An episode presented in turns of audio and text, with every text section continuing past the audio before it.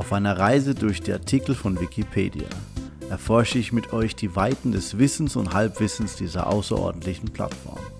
Ein Podcast, der durch Wikipedia surft. Herzlich willkommen zu den Reisen durch Wikipedia. Ich bin Johannes Vogel.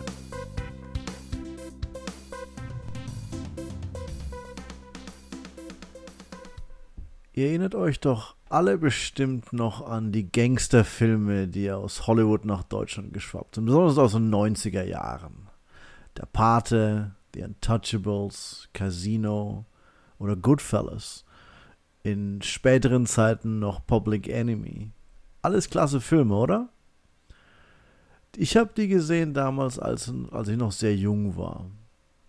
Es ging um Kriminalität, häufig aus der Sicht des Kriminellen illegaler Handel mit Waren, Bestechung, Mord, meist machtpolitisch motiviert. Dazu gab es diese, diese, diese typische Mode, die man dazu hatte. Nadelstreifenanzüge, Trenchcoats, Hüte. Diese unglaublich verquere Lo Loyalität und Logik. Diese Loyalität, die man seiner Familie, La Familia, der Mafia gegenüber zeigt. Dass man niemals jemanden verpetzt. So, so kindisch, wie es jetzt auch klingt. Generell ist die Kulisse immer verraucht. Es war eigentlich schon jedes Mal so. Man kommt in den Club rein, alles ist verraucht. Meistens spielt es dann noch der, während der großen Depression, also zu der Zeit, als die Wirtschafts-, die erste große Wirtschaftskrise passiert ist. Und dann gibt es noch so ein Thema. Die Prohibition. Habt ihr mal bemerkt, wie wirklich unglaublich häufig mit Alkohol gedealt wird? Und irgendwie ist dann dabei auch noch Regen. Du hast diesen typischen Stil, Bluesbars, verraucht, wie schon erwähnt. Und dann geht es auch noch häufiger um Kriminelle, die es tatsächlich auch gab. Ganoven und Gangster wie Al Capone oder John Herbert Dillinger manche von denen, also der bekannteste davon natürlich Al Capone, hatten ganze Imperien, die mit Alkohol gehandelt haben. Was ich damals niemals verstanden habe. Niemals. Ich war einfach da zu jung für. Ich habe das einfach akzeptiert und nicht hinterfragt. Warum war Alkohol eigentlich nicht erlaubt? Also warum gab es diese Prohibition? Habt ihr euch, wisst ihr das? Habt ihr euch je gefragt, wie das überhaupt zustande kam? Für uns Europäer, wir sprechen Deutsch, deswegen nehme ich einfach mal an, dass wir Europäer sind, ist ja schon was Komisches. Also kulturelles Erbe, Bier ist in Deutschland doch sehr, sehr bekannt. Wir haben auch schöne Weinregionen. Äh, die Franzosen haben Wein, aber generell der Alkohol spielt kulturell eine sehr, sehr große Rolle bei uns. Und wenn ich es mir so überlege, die Zeit der großen Immigration in die USA, es gab ja immer wieder solche Wellen, da waren doch eine relativ große Anzahl davon, von diesen Neuamerikanern eigentlich europäische Einwanderer, oder? Warum war also Alkohol dort drüben verboten? Und bei uns gang und gäbe?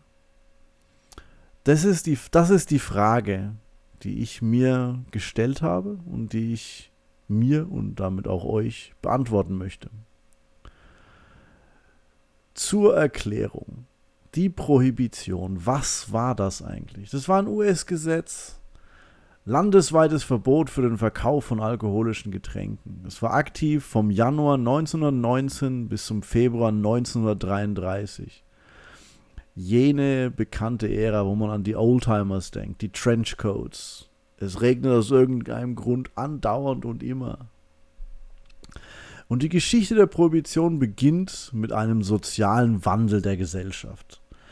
Die deutschen Einwanderer kamen nach Amerika in die Vereinigten Staaten und brachten ihre Braukunst mit. Dann kam die industrielle Revolution. Damit wurde Destillation ähm, populär und das führte zu Spirituosen. Ihr ganz sicher denkt ihr gerade an die allgegenwärtige Flasche Bourbon in einer braunen Papiertüte, die in den Slapstick-Filmen dann unten nass wird und ausrutscht, wenn einer was trinken will und auf dem Boden zersplittert. Tja, das war die Idee. Dann gab es noch modernere Kühlmethoden, die Eisenbahn wurde gelegt. Und final gab es somit Alkohol schnell überall im ganzen Land. Darauf haben dann die Saloonbesitzer äh, reagiert.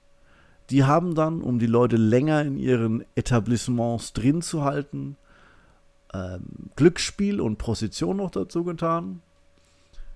Und voilà, hatte man ein unglaublich explosives Gemisch von sozialen Problemen und Alkoholproblemen in der US-Arbeiterklasse. Kleiner Seitenschlag noch, Saloon kommt vom französischen Salon, das, was ja generell eigentlich eher was, was Größeres und ein Raum ist, ein größerer. Hier heißt es generell Bar oder Kneipe. Erkennt man viel im Englischen übrigens. Englisch eine germanische Sprache, aber ein großer Teil des Vokabulars eigentlich aus dem Französischen entlehnt.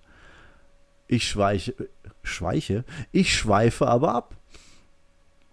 Also, wir haben jetzt hier gerade den sozial explosiven Sprengstoff, von dem ich euch da gerade erzählt habe. Alkohol, Glücksspiel und Prostitution. Super. Ähm, da gab es dann natürlich auch Sittenhüter, in diesem Fall hätte ich mal gesagt, zu Recht, äh, und politische Bewegungen. Es gab die sogenannte Prohibition Party, die, wie der Name schon sagt, dafür waren, dass Alkohol verbannt wird.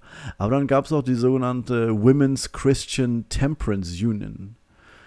Ähm, wortwörtlich übersetzt der christliche Frauenbund für Abstinenz. Die klingen wie Spaß. Ich habe noch nicht wirklich viel darüber gelesen, aber der Name ist, glaube ich, Programm. Die waren aber auch für das Frauenwahlrecht.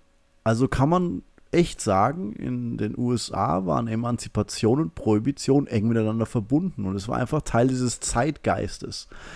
Übrigens auch ein, ein Wort, das vom Deutschen ins Englische gekommen ist, Zeitgeist. Ähm, das beschreibt das Ganze wirklich. Und der Widerwille gegen diese Situation baut sich immer weiter auf und der Unwille wächst. Und dann braucht man nur noch eine Sache, einen Tropfen, der das Fass zum Überlaufen bringt. Und das war der Eintritt der USA in den Ersten Weltkrieg auf der Seite der Alliierten. Warum war das so? Was glaubt ihr? Der Hauptgegner der Prohibition waren die deutschstämmigen Amerikaner, die eine recht große Minderheit ausmachten. Tja, und jetzt, wo Deutschland der Gegner ist, werden die politisch isoliert. Dazu kam dann noch, und das war jetzt dann wirklich das Ganze, das den Stein ins Rollen gebracht hatte, dass es erhöhte Lebensmittelkosten gab, aufgrund dieses Eintritts in den Krieg. Öffentlicher Druck und politischer Druck führten dann dazu, dass Präsident Wilson 1919 den sogenannten Volstead Act ratifiziert. Und der schrieb vor, dass es ein Verbot gab für alle Getränke mit mehr als 0,5% Alkohol. Dazu gab es dann noch ca. 2300 sogenannte Prohibitionsagenten, um das Gesetz durchzusetzen. Aber das Durchsetzen des Gesetzes wurde dann auf Landesebene, also ähm, auf Staatenebene durchgeführt. Wilson selber wollte das Gesetz eigentlich stoppen, da es auch Prohibition zu Kriegszeiten bedeutete, wurde aber vom Senat überstimmt. Somit war die USA hiermit alkoholfrei. Und was waren da jetzt die Folgen von? Das ist hier die große Frage. Haben, also Schnapsidee darf man es ja nicht nennen, ähm, es ist ja eigentlich wirklich eine sehr, sehr wichtige soziale Frage gewesen. Wie kommen wir diesen Problemen der US-Arbeiterklasse, wie stellen wir uns denen entgegen? Und die Folgen waren sowohl positiv als auch negativ. Das, was man erreichen wollte, namentlich die alkoholbedingten Todesfälle, die gingen runter, zum Beispiel durch Leberzirrhose. Das war zwischen 1920 bis 1933. Aber der Volstead Act war etwas ungeschickt formuliert. Und das hatte ungewollte Nebeneffekte. Die Formulierung war nämlich folgendermaßen. Der Alkoholkonsum selber war keine Straftat. Der Verkauf aber schon.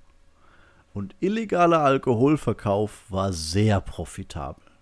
Das Zeug war schwer zu bekommen, die Leute wollten viel Geld ausgeben und sobald sie es hatten, war es ja nicht verboten, es zu trinken. Deswegen hat es auf einmal große Profitmargen.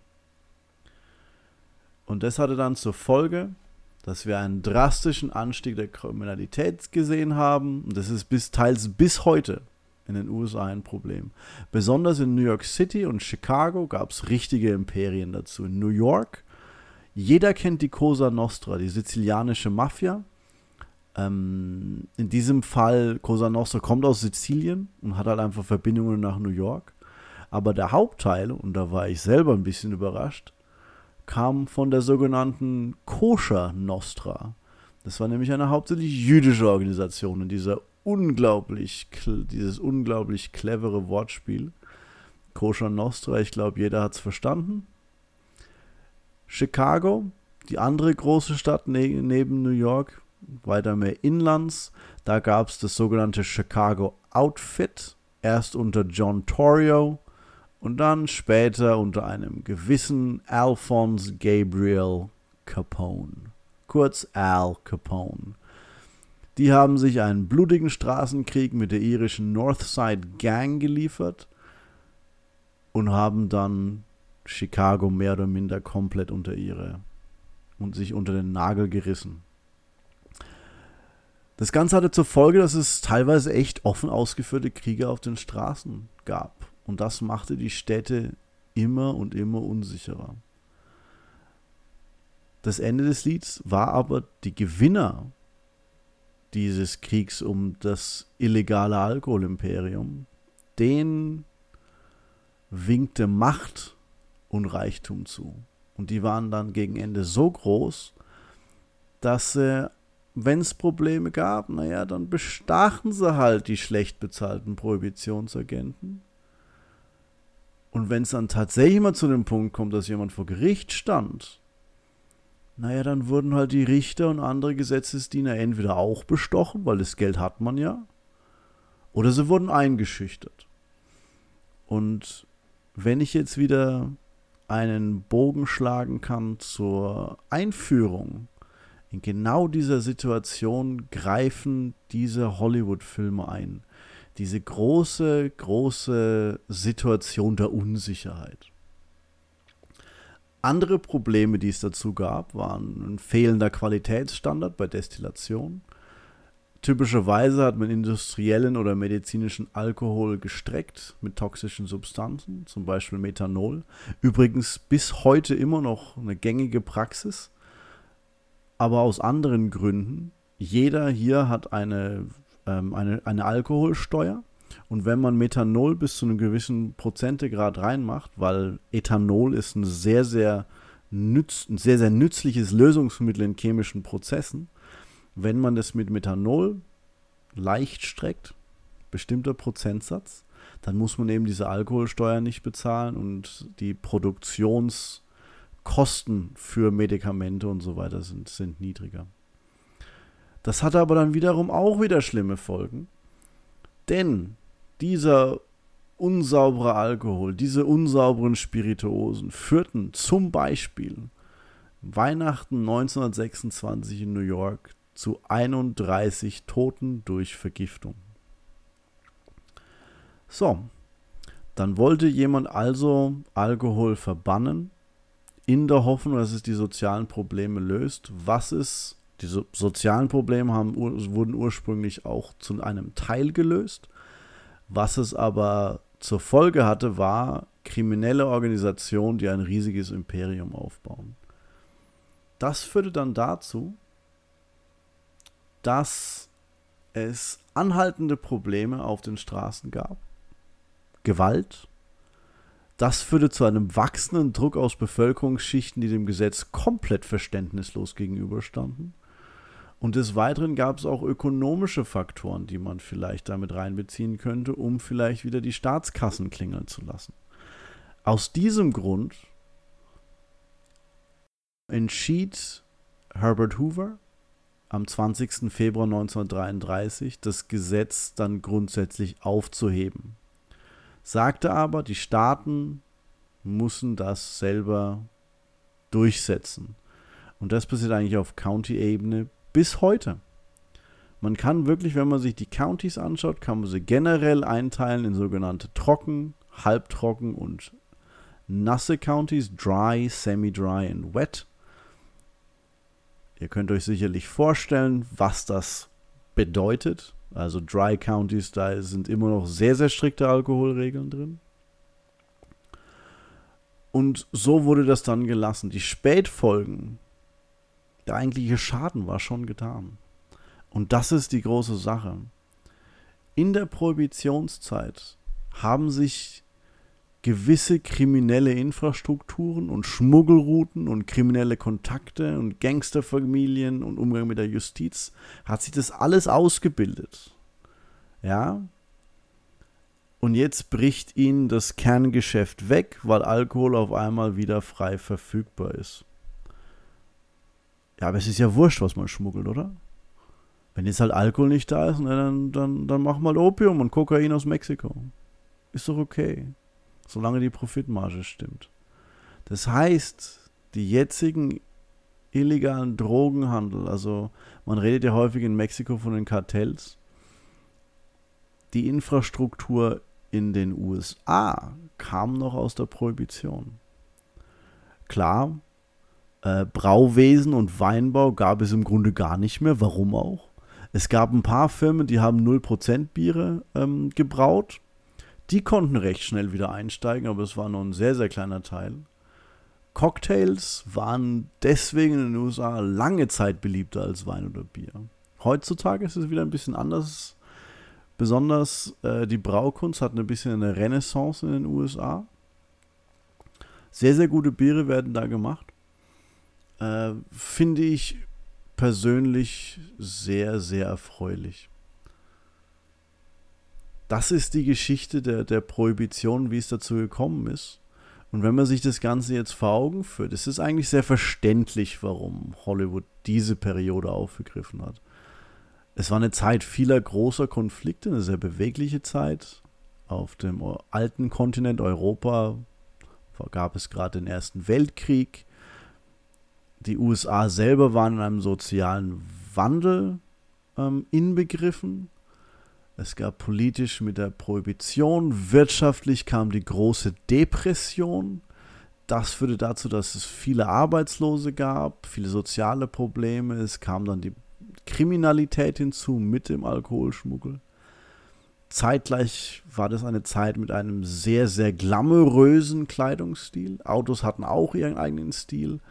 Und alles vor dieser klassischen Skyline von New York oder Chicago mit seinen High-Rises und Skyscrapers. Eine Sache, die ich selbst als Kind immer noch mit den USA verbinde, obwohl wir in Europa mittlerweile auch sehr, sehr hohe Gebäude haben.